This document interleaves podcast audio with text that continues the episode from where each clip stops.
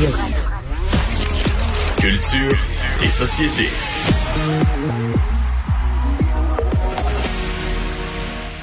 Bonjour. Bonjour Anaïs. C'est pas Anaïs? Est-ce qu'Anaïs est là? Ah, on a un petit, euh, petit problème avec Anaïs qui sera là dans les euh, dans les prochaines secondes parce que d'ailleurs un de mes défis euh, de la journée était de choisir ma chanson de l'été. Si je me trompe pas, est-ce qu'on peut l'écouter derrière quelques secondes ma chanson de l'été, Jean-Sébastien, là tu pas loin? est-ce qu'Anaïs est là?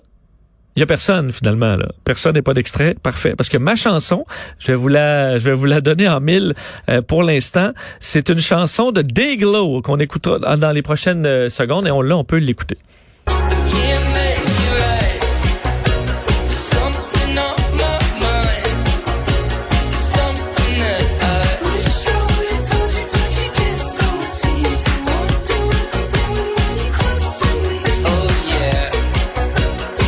Groupe que je ne connaissais pas. Je sais même pas si c'est connu cette chanson-là. Je vais peut-être me tanner au bout de deux semaines, mais euh, c'est tellement estival. C'est ça qui joue euh, euh, dans mes oreilles ces jours-ci, alors que c'est la canicule. Et on peut rejoindre Anaïs. Aimes-tu ça? Ben oui! Allô? Comment ça va? Ben ça va bien. Un problème technique parce que je t'entendais. Toi, tu m'entendais pas? Ben, j'ai dit, t'as eu un coup de chaleur, sûrement, là, mais là, Ben t'es, t'es, ben t'es- de fidèle au retour. poste. Je t'entendais patiner. Puis là, je me disais, on va finir par m'entendre. Mais moi, ta chanson est pas si mal. T'as écouté ça sur un ponton euh, tout l'été, toi, j'imagine? Ben, en fait, ça fait peut-être euh, trois semaines là, que je l'ai trouvé. non, sur une playlist, à jouer. Ben OK. Et euh, j'ai accroché. Et là, euh, je, c'est, c'est ma tune. Mais ça fait moi, partie je- de ta vie, là. Moi, c'est des feux de paille, les, les tunes. Alors, tu sais, ça va tellement vite. Ceux qui ont des, chants, des tunes de l'été, souvent, euh, je dis, ouais, moi, j'étais écœuré d'entendre cette tune là au mois d'avril. Puis c'est la tune de l'été de plusieurs. J'ai pas, euh, ça, ça a pas de durée de vie, là, moi, dans une chanson. Toi, de ton côté? Ben, moi, j'en ai une qui ne me tombe pas encore sur les nerfs et je l'écoute pas mal à tous les jours. Honnêtement, là, c'est dans toutes mes listes de lecture. C'est la formation Sophie Tucker, qui est un Ben que j'ai vu à Oshiaga il y a trois ans de ça. Je suis tombée en amour avec la formation. Et c'est une collaboration avec Amadou et Marianne, qui est une euh, formation euh, sénégalaise. Écoute la pièce Mon chéri, je t'en parle, je tripe. Écoute ça.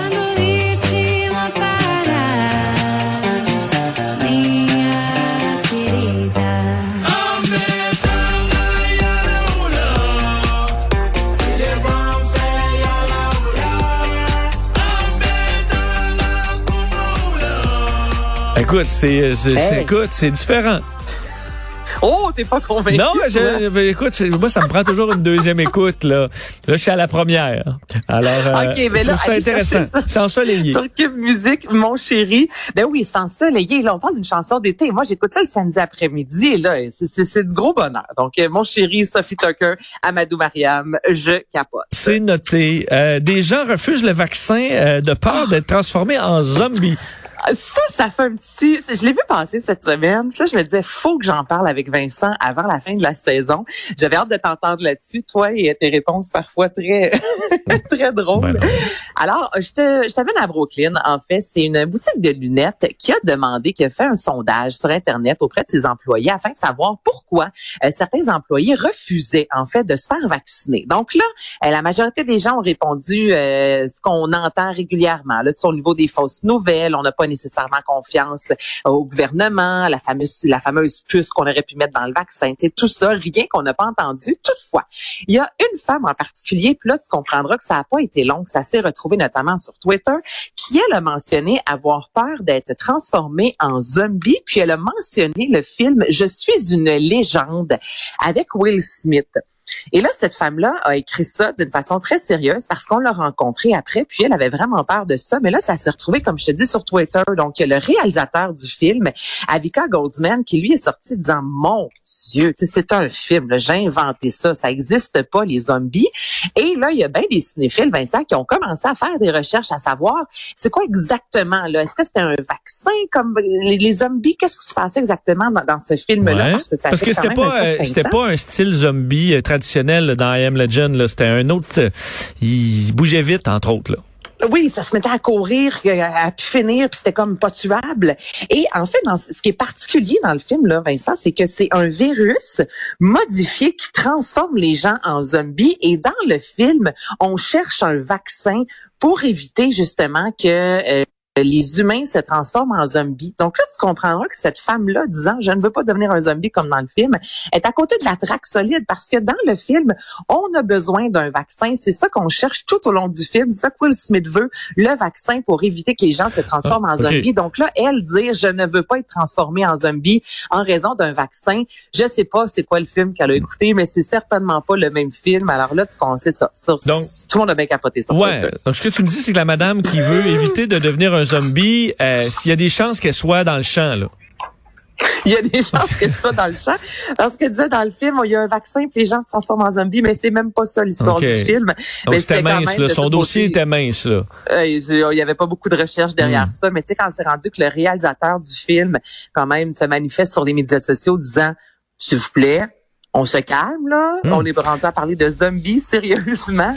Mais, C'est euh, digne de mention euh, dans ma chronique. J'ai vécu quand même, j'ai presque vécu ça, moi, euh, le I Am Legend, en- en- dans la vraie vie. Parce que j'ai eu Manhattan à moi tout seul euh, il y a plusieurs années. J'ai- Je suis allé couvrir l'ouragan Irène qui devait frapper New York et qui avait généré une panique généralisée. Et tout le monde avait évacué la ville. Euh, finalement, c'était une tempête tropicale. Et euh, je pouvais circuler là dans la ville. Il y avait il y avait personne d'autre. Je pouvais faire, je faisais des ronds euh, sur la 5e avenue, à Times Square. Hein? Euh, c'était vraiment, vraiment euh, apocalyptique. C'était très, très particulier. C'est tout un souvenir. Et finalement, vu que c'est tombé en, écoute, en vent, puis le lendemain, euh, il y avait un petit trou d'eau là, juste à l'avant. Puis là, tous les médias étaient là. Puis je me souviens qu'Anderson Cooper de CNN, là, il était dans le trou d'eau. Là, et, euh, et là, il disait, là, il y avait un son un peu dramatique. Et euh, il y a un caméraman qui faisait signe à une madame qui faisait du rollerblade avec son chien de pas passer dans le cadre. Parce qu'on était en mode ouragan, là. Mais là, la madame, avec son chien saucisse, elle faisait du, euh, du, du patin à roue aligné. Ça fitait plus, là, dans l'histoire. Alors, euh, Il n'y avait pas d'ouragan. là. non, non, une il s'était passé rien. Ça, là, quand il n'y a pas un chat, ça fait peur. Même juste quand j'habitais à Montréal, s'il fallait que je marche le matin, exemple pour aller travailler, puis qu'il n'y a pas un chat dans les rues, parce qu'on est habitué de voir une ville où ça grouille constamment. Il y a un côté, tu as raison, vraiment apocalyptique. Au moment où il se passe plus rien, là, tu te dis, ben, c'est pas normal. t'as l'impression- Je, suis pas supposée d'être seule ici, là. Non, t'as l'impression d'être à l'apocalypse ou à Ottawa. Ça dépend. euh, Oui. Donc, euh, un peu de, de, de à quoi tu te retrouves. Et euh, ton, oui, ben, ton prochain sujet, euh, je l'avais il y a deux secondes et je l'ai perdu.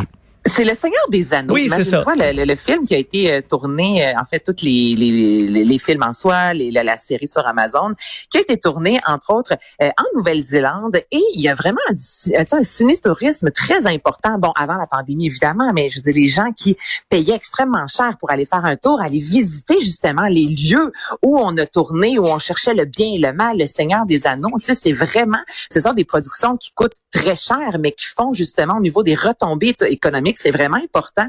Et là, on vient d'annoncer que tout ça, euh, tout le tournage en fait de la nouvelle saison, de la nouvelle série qui sera sur Amazon, s'en va au Royaume-Uni. Ok, Vincent? Donc là, euh, au niveau monétaire, tout d'abord, c'est environ 660 millions de dollars par saison. Donc là, pour la Nouvelle-Zélande, ça fait mal. C'est comme un gros trou quand même, le monétaire qui, qui se creuse devant eux. Pour les familles, pour les acteurs, euh, ce serait plus simple pour eux, notamment en raison de la. Mais c'est que là, les fans ne sont pas contents. Là, je te parle encore des réactions sur Twitter, mais c'est parce que moi, j'aime ça regarder tout ce qui est tendance. Et il y a beaucoup de fans qui disent, ben là, c'est parce que nous, on paye, on s'en va en Nouvelle-Zélande parce qu'on veut voir justement le décor du Seigneur des Anneaux. Mais là, là, si vous commencez à amener tout ça au Royaume-Uni, on va faire quoi, nous, pour nos voyages? On commencera pas à aller faire un tour en Nouvelle-Zélande, un tour au Royaume-Uni. Donc, les vrais de vrais fans qui désirent vraiment visiter tous les lieux qu'on voit dans le film. Et on sait que le Seigneur des Anneaux, il y a des fans un peu à la Star Wars, là, qui sont vraiment des, des vrais fans finis. Ils sont très mécontents, je te dirais, de ce grand déménagement-là parce que ça vient compliquer leurs prochaines vacances de ciné-tourisme. Qu'en penses-tu? Hmm. T'as l'air bouleversé, C'est pas facile. C'est pas facile. J'ai une pensée dans tout ce qui se passe là dans le monde. C'est euh, Hey, Ça vient Nouvelle-Zélande, toucher droit au cœur. Qu'est-ce qu'on fait? Ça vient te chercher droit au cœur. Hein? oui. Mais les gens ont vraiment manifesté leur mécontentement là, à pu finir, disant ça ne se fait pas. Mais tu comprendras que 660 millions de dollars, le, le Royaume-Uni est très content. Mais je, Euh, des, des petites batailles de la vie, mon Vincent. Oui, mais moi dans les victoires, parce que je l'ai raconté en début d'émission, mais hier j'ai vu une explosion gigantesque du film Transformers là, dans le Ben, je centre-ville. l'ai Ben, vu sur tes médias sociaux aussi. je oui, mais là, j'ai juste pris la photo, moi, du, du panache de fumée après, parce que là, j'avais pas, je filmais pas, mais mes yeux ont pu voir cette immense boule de feu. Alors, euh, il est, ils, ils font pas juste ça en 3D, là. Ils le font en vrai. Hey, mais bravo d'avoir vécu euh, un, un- un événement Ah oui, vraiment bravo. le regardant et non au travers ton cellulaire parce qu'on a souvent ce, ce réflexe-là de des fois on va même manquer le momentum parce qu'on sort notre téléphone cellulaire.